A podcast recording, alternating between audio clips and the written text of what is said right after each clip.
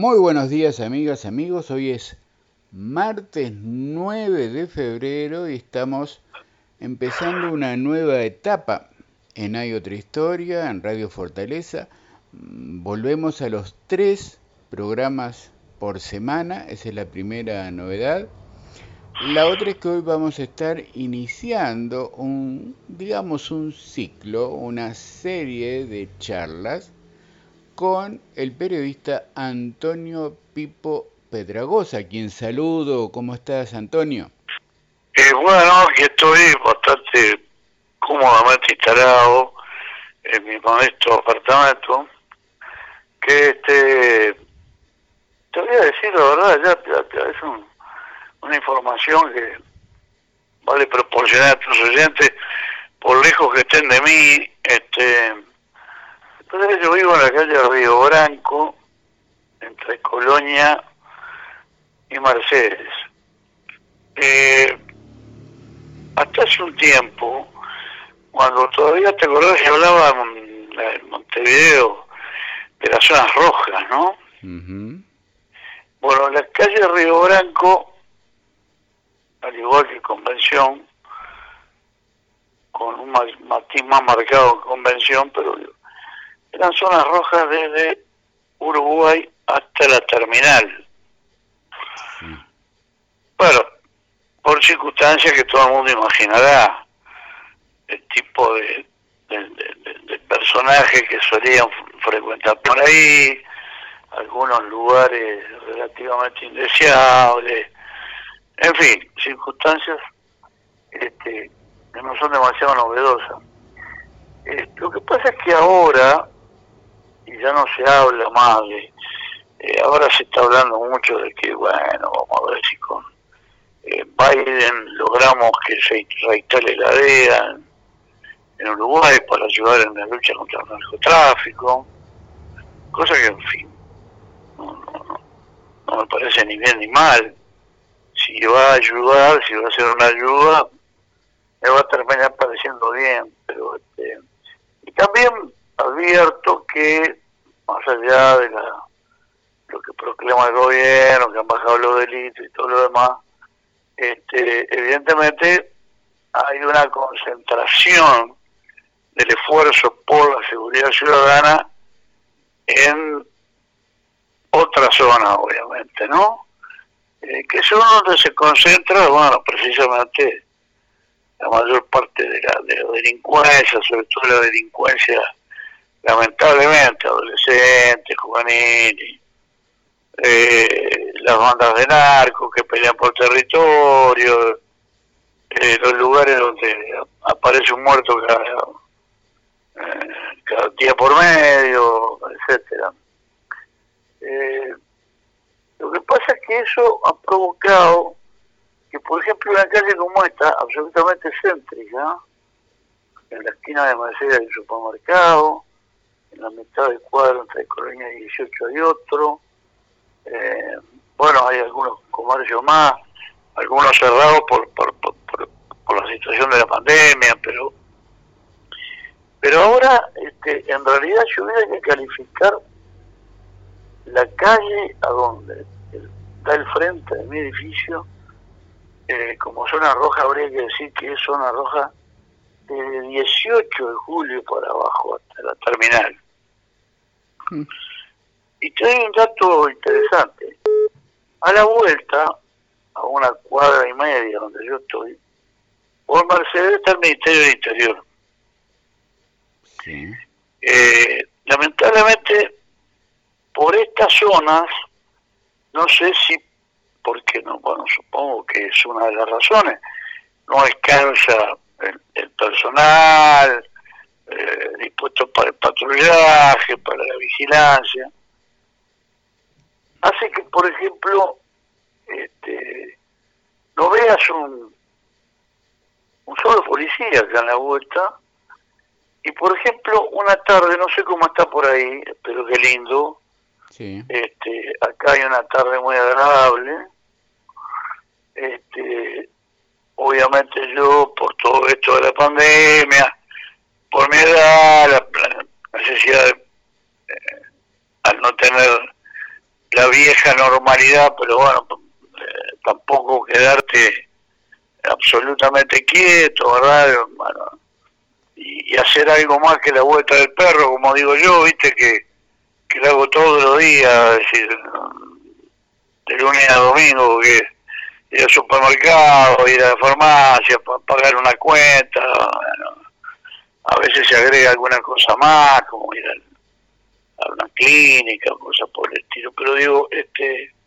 el simple hecho, hoy domingo, con una tarde preciosa, este, vendría bien eh, salir a, mover las piernas este, y despejarse un poco y vos sabés que este, normalmente, salvo que se produzca alguna circunstancia, que algún amigo que es cada vez menos frecuente, por, razones obvias, me, pasa a buscar para ir a tomar algo aquí en la cercanía, si yo me planteo salir de acá y caminar solo a plena luz del día a esta a buena hora este sí absolutamente normal claro eh, decido no hacerlo porque lo que yo necesito hacer es por ahí una caminata, ¿viste? dos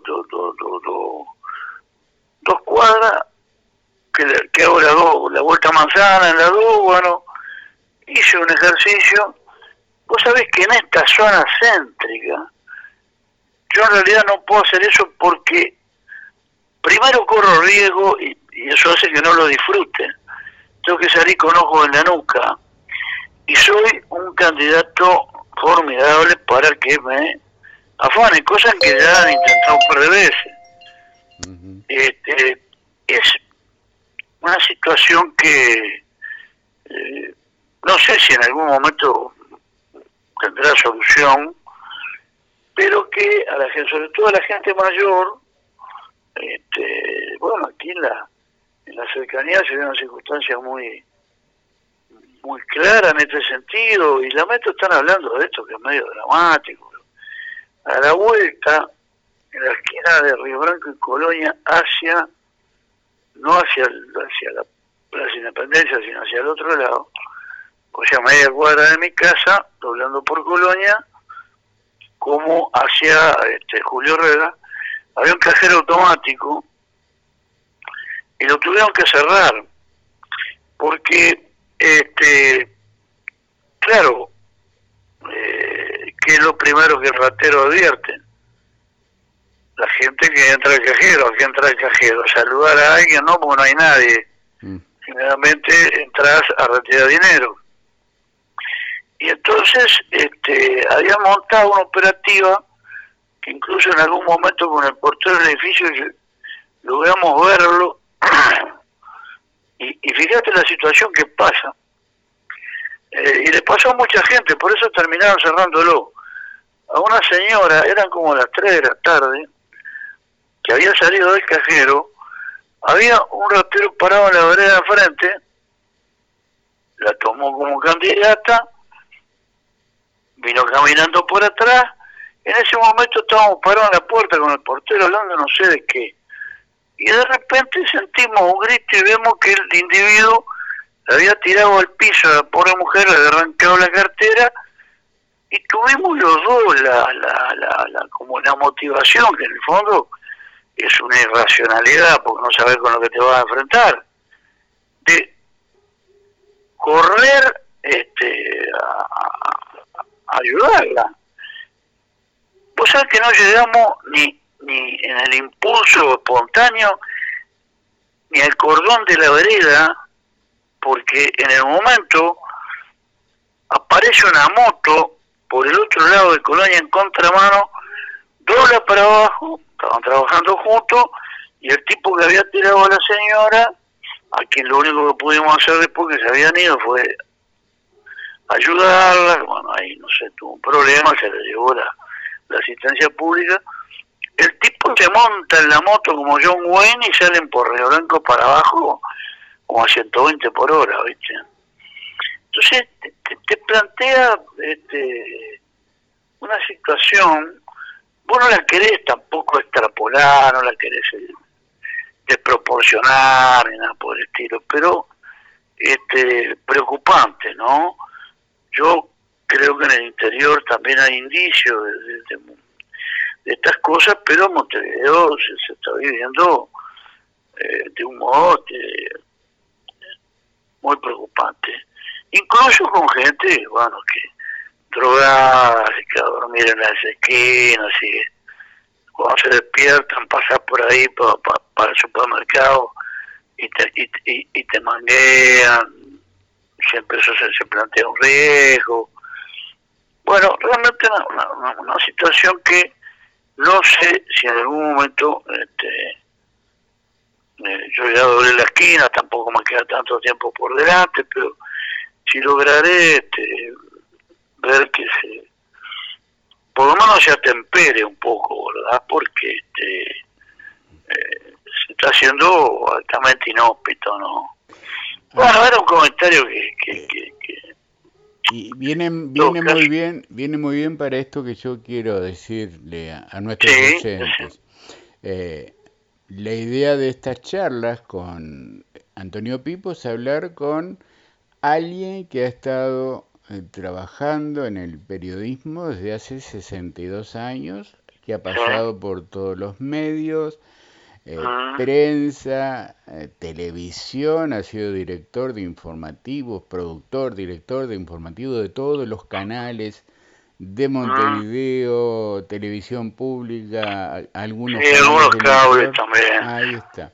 Entonces, la idea es que sigues en actividad, que sigues escribiendo, que tienes ah, una columna. Lo lo que puede interesar es una mirada de alguien con una experiencia que tiene que ver también con lo profesional que vos desarrollas y, y transmitir realidades, digo, por ejemplo, a ver, en estos días pasó algo que, que a mí por lo menos me instaló eh, una preocupación adicional por todo lo que está ocurriendo con la pandemia. En realidad están ocurriendo un montón de cosas. Más allá de que en términos generales, yo soy de los que consideran que eh, en este país se han estado haciendo las cosas con relativa sensatez, con relativa eh, inteligencia y, con pausas razonables como para generar confianza sobre los pasos que se van dando. Este, de todas maneras, hay algunos factores que eh, escapan, incluso escapan a la buena voluntad, a los mejores deseos de, quienes manejan esto, y estoy hablando en este caso no ya de políticos que están en el gobierno, sino de los científicos que los respaldan y que en su enorme mayoría están muy calificados y eh, tienen un alto prestigio. Pero, por ejemplo, a raíz de un hecho muy desgraciado que, que golpeó este, mucho, más, más que nada, pues estamos hablando de una persona muy joven en estos días, sacudió mucho acá y supongo que fue en todas partes, ¿no? Porque era conocido el suicidio de Moro García. Puedo decir, bueno, pero ¿qué tiene que ver? Bueno, mirá, este, yo me enteré, lo único que sabía era que hacía unos años estaba jugando al fútbol, tenía 30 años. Una hija que estaba con la madre de Montevideo, estaba separado de la, de la madre de esa hija.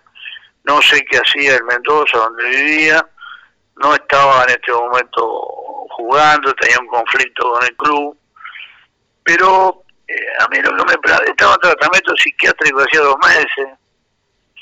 Este, claro, vos, eh, a ver, periodista, ¿qué, ¿qué, qué, es lo que te falta? Ahí te falta fuente de información, hay un montón de cosas que vos no sabés en torno a la personalidad de un individuo tan en la plenitud de su vida que, tome una decisión tan drástica, ¿verdad?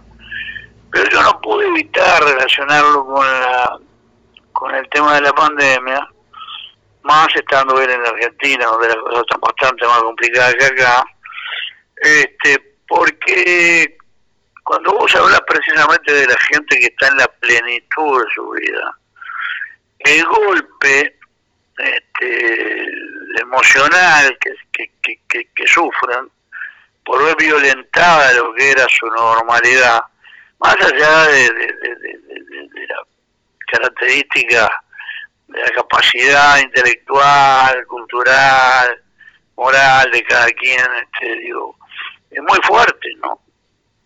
Es decir, y todo ese tema que se está manejando, de que han aumentado los niveles de depresión, bueno, eh, esto justo cayó como una pequeña bomba de trueno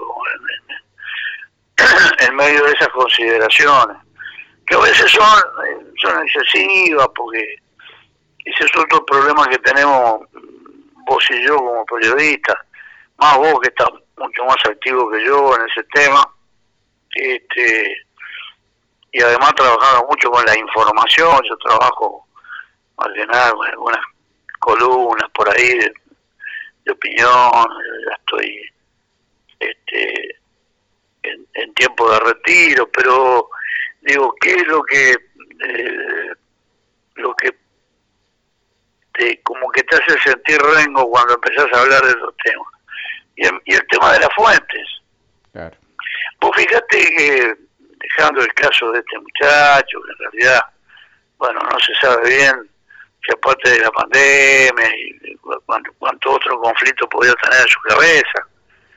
Siempre fue un chico, un chico bastante conflictivo desde, su tiempo que estaba acá en Nacional y bueno, parecía haberse acomodado en Argentina, pero bueno, todo, todo indica que finalmente no era, no era tan así. Pero es que a ver, eh, en este momento estamos con el tema de la vacuna, ¿no? Y bueno, este, ¿y qué es lo que vos, periodista de información, qué es lo que más eh, te hace sentir inseguro? El tema de la fuente de información. Pero no porque no tenga fuente de información. Es que hay tantas, tan contradictorias, que sea el trabajo habitual del periodista, que es encontrar la mayor cantidad de fuentes sobre un hecho, este, determinar la seriedad de esas fuentes, confrontarlas para después de un trabajo de investigación obtener un resultado que es lo que terminás transmitiéndole a la gente, se ha hecho enormemente complicado. Este, y, y no es como algunos que politizan estos temas y entonces dicen, no, es, el secreteo de acá y de allá porque están haciendo esto o aquello malo. No, no, no, no, es que vos revisás la prensa formal y recogen eh, eh, mensajes incluso de académicos de aquí, de allá, del otro lado. Bueno, las redes sociales son una especie de, colmena de abejas enloquecida, ¿viste? Exacto, exacto. Entonces llega un punto en que el otro día alguien que figura entre, entre mis amigos, que en algún momento tuvo actividad política, este, había planteado un tema, no más que actividad política, actividad en porque tuvo una agencia de publicidad, planteó el tema de la, de la obligatoriedad de la vacuna y generó una polémica, afortunadamente. Danilo, Danilo supongo, ¿no? No, no, no. Ah, porque él, escribió sobre esto también. Él escribió sobre no, yo de Danilo sé que escribió, pero no lo leí. Ahí está. Le debo confesar que no lo leí.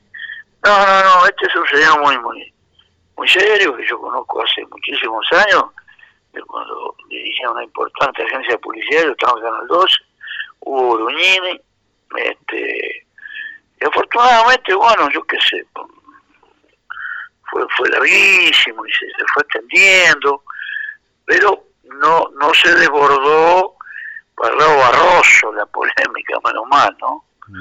este Y yo lo que, lo que me quedó al cabo de todo eso es que en realidad estamos eh, diciendo cosas o afirmando cosas o proponiendo cosas y no tenemos eh, base lo suficientemente sólida para hacerlo.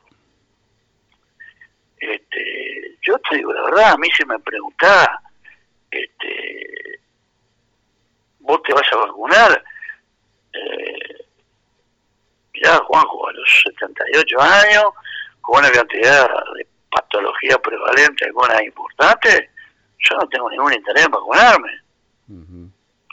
Después entonces viene el argumento de que no, porque vos no ayudás a cuidar a los demás. Digo, una cosa que incluso desde el punto de vista científico, si te pusieras a analizarla a fondo, no, no, no tiene demasiado fundamento.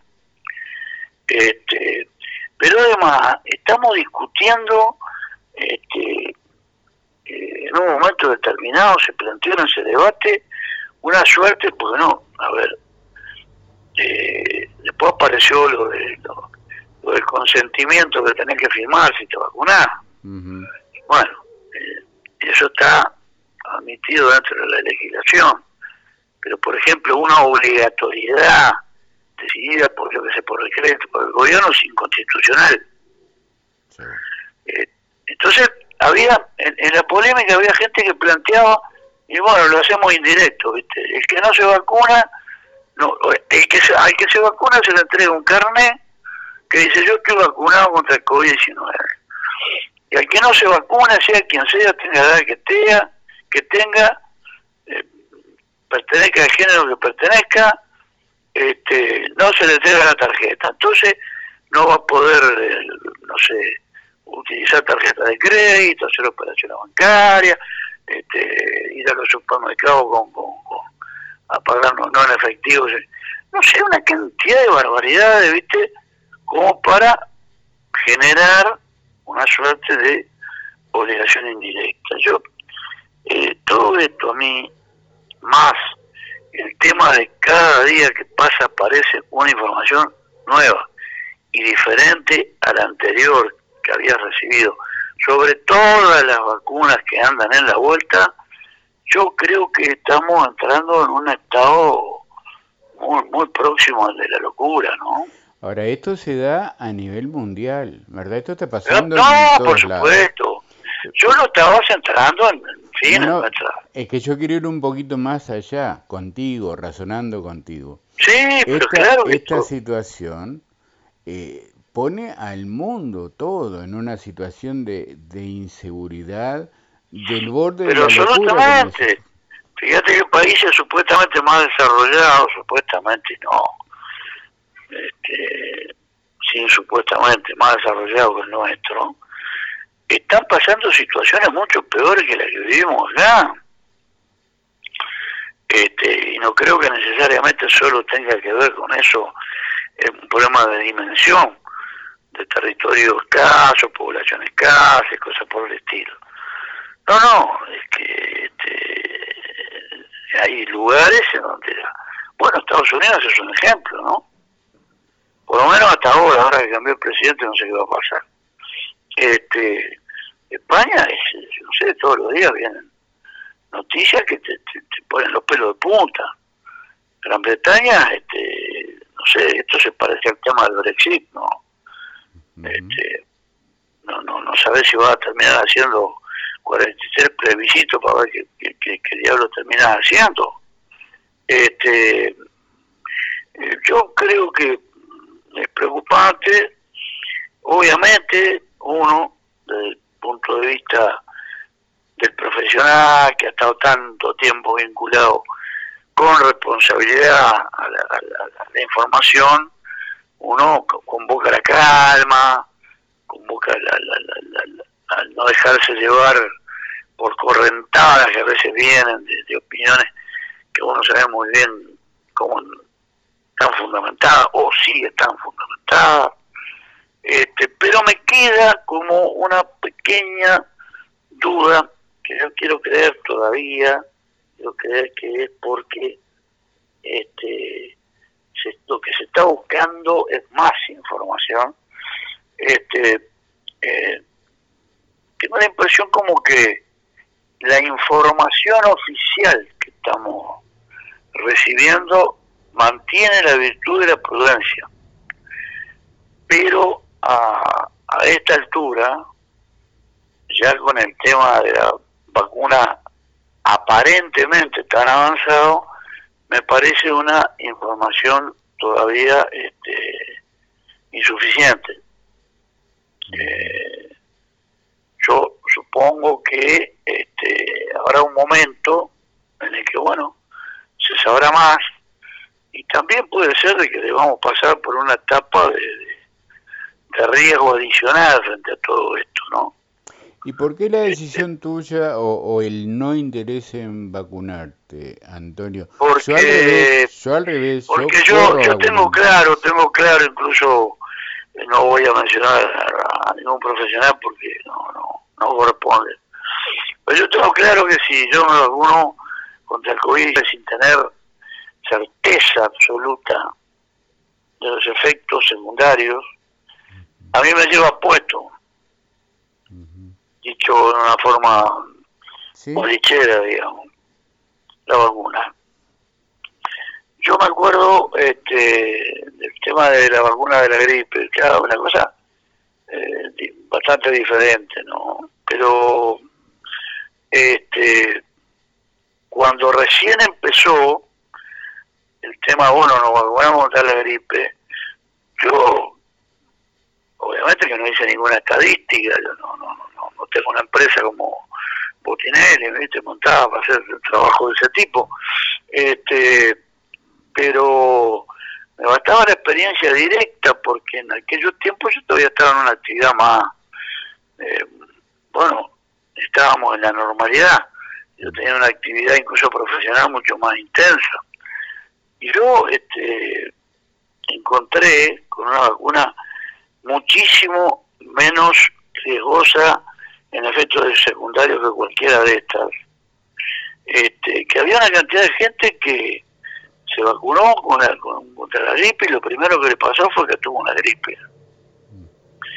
A ver, eh, también se puede entender, cualquier oyente, que uno está dramatizando en función de experiencias que eh, sobre las cuales supo, se informó, y bueno, y la está trasladando a, un, a una situación que no quizá no tenga el, el, este, la equivalencia que yo me parece advertirle con, con experiencias de ese tipo. Pero bueno, este creo que eh, lo que sí pasa es que, eh, porque lo notas, eh, yo supongo que en una ciudad como Montevideo eso se advierte mucho más que en el interior. Lo que advertís es este, mucho mal humor en todas partes, ¿no? Eh, advertís miedo también, advertís confusión, este, eh, desconfianza. Digo, y me parece que todas esas cosas no, no ayudan. Bueno, espero que este, finalmente eh, en el país se decidan formalmente y anuncien el plan de vacunación por una o dos, creo que van a ser dos, ¿no? Vacunas, este, y bueno, y se proceda en consecuencia, más allá de lo que haga Antonio Pipo, que no le importa a nadie, este, y bueno, y confiamos en que eso vaya contribuyendo como se espera o como se ha dicho a, ir menguando toda esta situación hasta que no se sabe en cuánto tiempo este, sobre todo por la aparición de cepas diferentes y toda esa historia hasta cuando este, nos podamos despojar de este, de este peso enorme que ya hace un tiempito que estamos llevando sobre las espaldas, ¿no? Va a ser un año, va a ser una, más de 11 meses, 11 meses. Y bueno, no, no, no, no es poca cosa, no es poca cosa. Antonio, te quiero hacer otra pregunta. Sí, no, está bien, además hoy arranqué el primer programa con, entre la inseguridad y la pandemia. Bueno, pero vamos bien. Y te tiré, te tiré un pedazo, no, no, no, te lo hacía entera, te tiré un pedazo de lápida, ¿viste? Al revés, al revés, al revés, mira. Tú empezaste describiendo muy bien la situación de inseguridad a través de tu barrio, tus calles, cómo se veía. Y yo te pregunto, eh, ¿cuándo empezó a sentirse de esta manera la inseguridad en, en, tus barrios, por ejemplo, en donde tú vives, en la zona cercana tuya?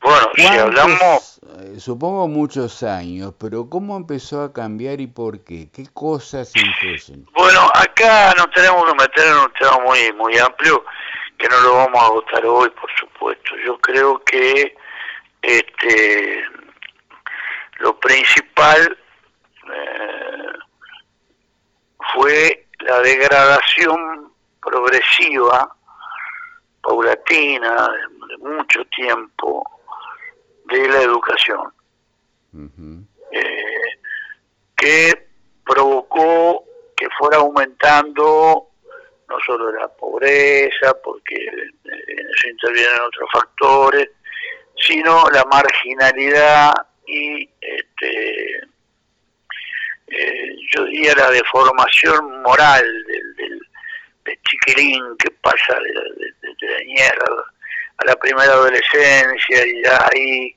las familias se vuelven disfuncionales.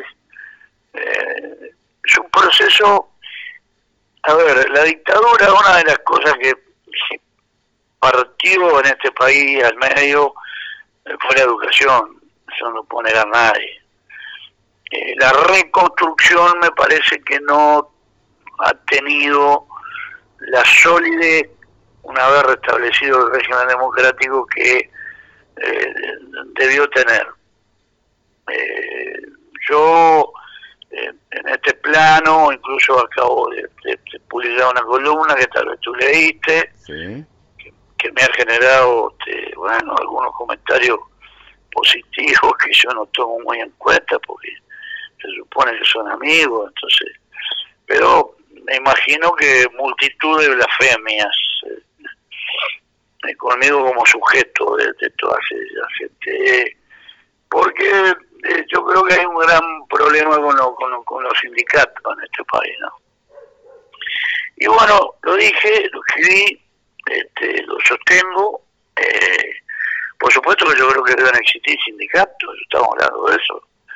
Este, pero, por ejemplo, este, en la educación, eh, primero genéricamente, empezando por la central obrera, llamada así, empiezan este, debería inexorablemente y todos los sindicatos tener personalidad jurídica y deberían tener votos secretos. De otra manera nunca vas a eliminar la posibilidad de no saber realmente qué se está haciendo con tales o cuales recursos, este, cómo se están tomando tales o cuales decisiones, por qué este, un sindicato que representa a los docentes y quiere tener poder de decisión en los órganos que toman las decisiones sobre la educación en el país, este, no sé, tienen el 10% de afiliados de toda la masa este, de docentes que existe en el país. Bueno, ¿Por qué convocan un paro y hay una cantidad de maestros profesores que igual van a la escuela o los liceos? Los que se animan, los que no quieren quedar incinerados por, la, por, la, por el statu quo. Bueno, todo eso. Y después quedado por el camino algunos intentos de reforma, de cambio, se fueron desdibujando, primero una ley de educación de la época de Sanguinetti, después la, aparición de Germán Rama, que creo que fue más allá de la personalidad de Rama, que a mí particularmente no me gustaba, lo, confieso, y no quiero ser ofensivo ni mucho menos, pero creo que fue lo más serio que se hizo en todo este tiempo.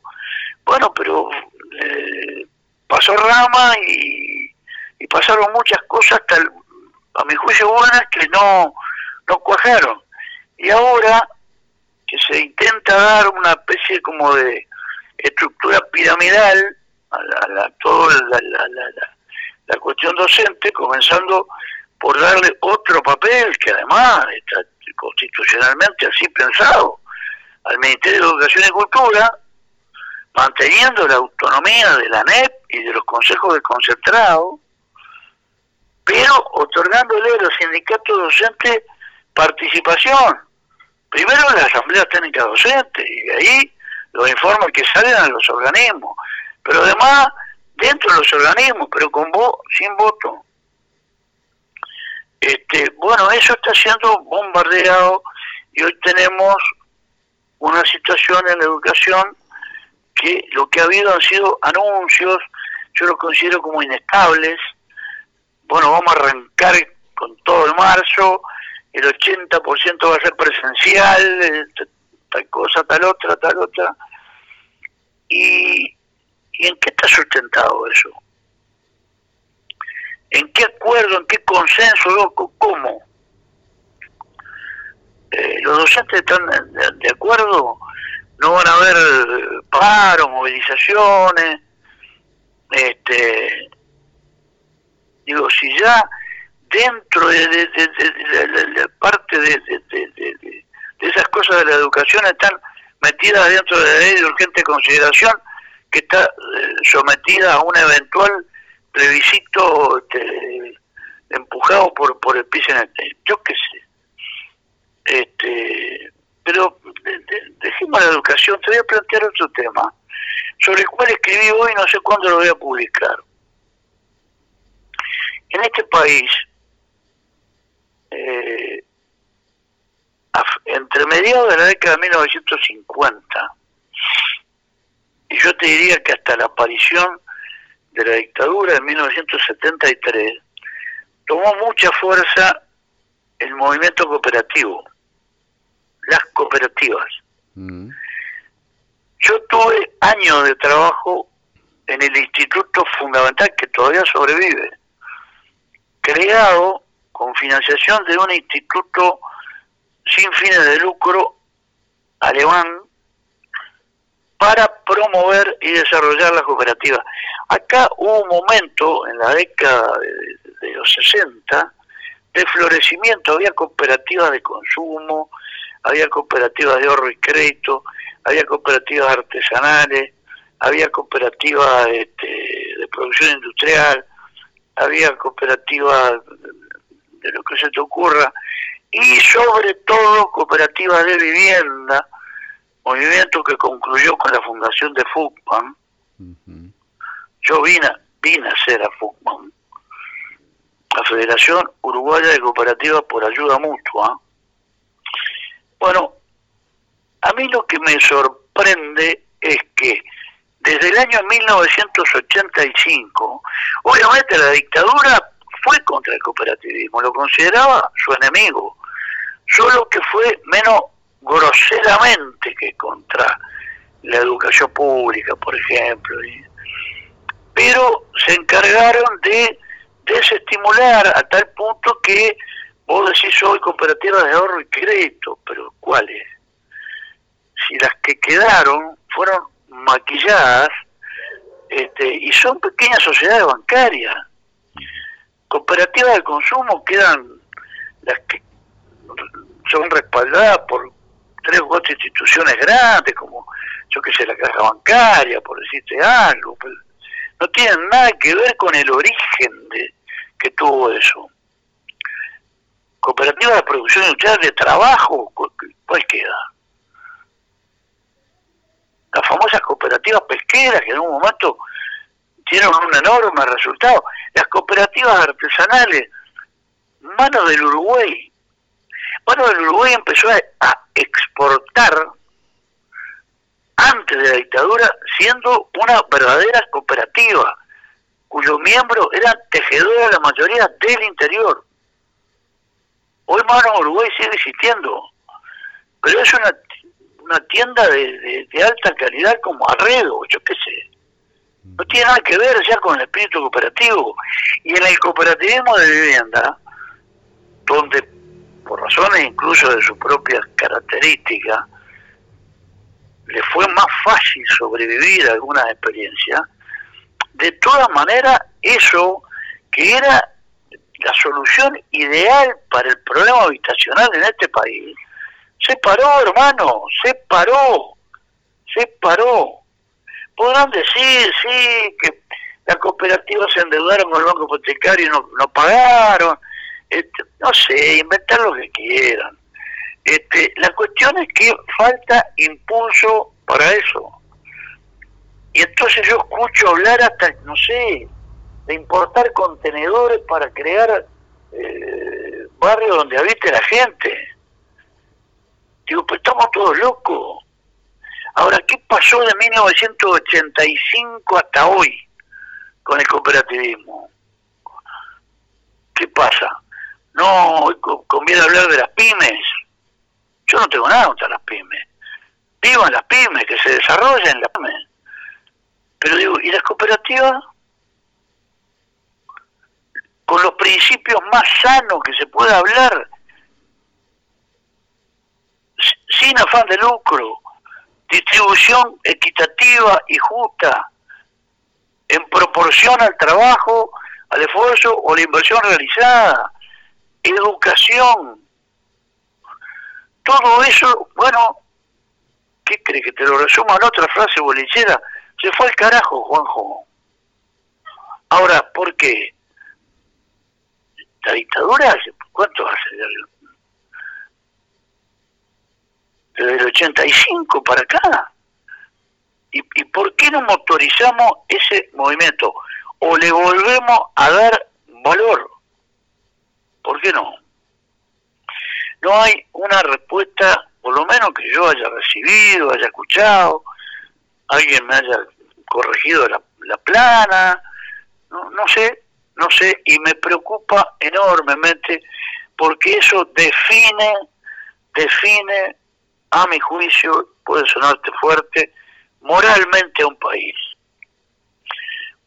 El cooperativismo está desde el punto de vista de la teoría económica, está fuera del socialismo y fuera del capitalismo.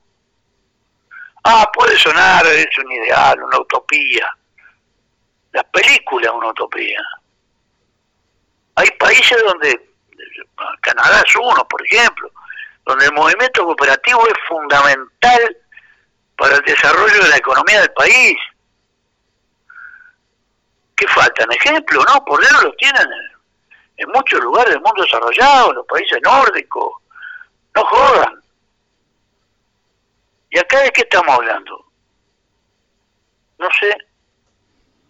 Entonces digo, eh, no sé, quizá haya sol en la, tarde, o yo lo estoy viendo, capaz que lo imagino. ¿No te, ¿No te ha pasado que a veces miras la ventana y, y en realidad imaginas cosas, Juanjo? Sí, por supuesto. Bueno, es como el tema del recuerdo, ¿viste? Eh, vos decís, yo me acuerdo, ah, cuando yo decía, yo tenía, ¿qué tendría yo? Cinco, seis años, y me acuerdo que mi vieja hizo tal cosa. Vos sabés que la memoria es tan independiente, tan independiente de la voluntad del ser humano. Hay todavía unos misterios cerebrales que no han sido no se ha conseguido científicamente explicar del todo. Lo que se va construyendo con el paso del tiempo es el recuerdo del recuerdo, del recuerdo, del recuerdo. Al final, el recuerdo que yo tengo hoy a los 78 años de algo que pasó hace tanto tiempo, es el recuerdo de quién sabe cuántos recuerdos anteriores, y en cada nuevo recuerdo, el hecho fue modificado. o sea que yo quizá lo estoy recordando mal. Es así, Antonio, y se nos fue el tiempo esta primera charla. Eh, muy filosófica, ¿no? No, pero estuvo muy, estuvo muy linda. Eh, lo del recuerdo, el recuerdo, el recuerdo es todo un tema que uno tiene que tener muy presente. ¿Qué estamos en realidad recordando? Eso es muy importante. Vamos a seguir hablando todas las semanas. no, vamos a hablar después cosas más de cosas más agradables Vamos también, a ir hablando de la, la vida, no, está, no está hecha solamente de padecimientos y de preocupaciones, hay otras cosas, vamos, vamos a recordar yo creo que las anécdotas, que hemos vivido y, bueno, esa es la idea. Y, sacaremos a luz algunas cosas como como el tango que nos gusta tanto a los dos. Exactamente, sí, sí, sí. Nos tiene todavía enamorados, bueno. Antonio, yo... Por algo alguno, algún loco que andaba por ahí, nunca se sabrá quién dijo, es la única música que te espera. Sí, sí, sí, sí. Yo se lo decía a mis hijas cuando eran chicas. Eso mismo se lo decía a mis hijas, claro. Mirá qué lindo, y, mirá qué lindo. Y, mi hija mayor en un momento me dijo, tenías razón, papá, ahora sí, ahora lo entiendo y ahora me gusta. Y es así, a todos claro, Claro, a todos Claro.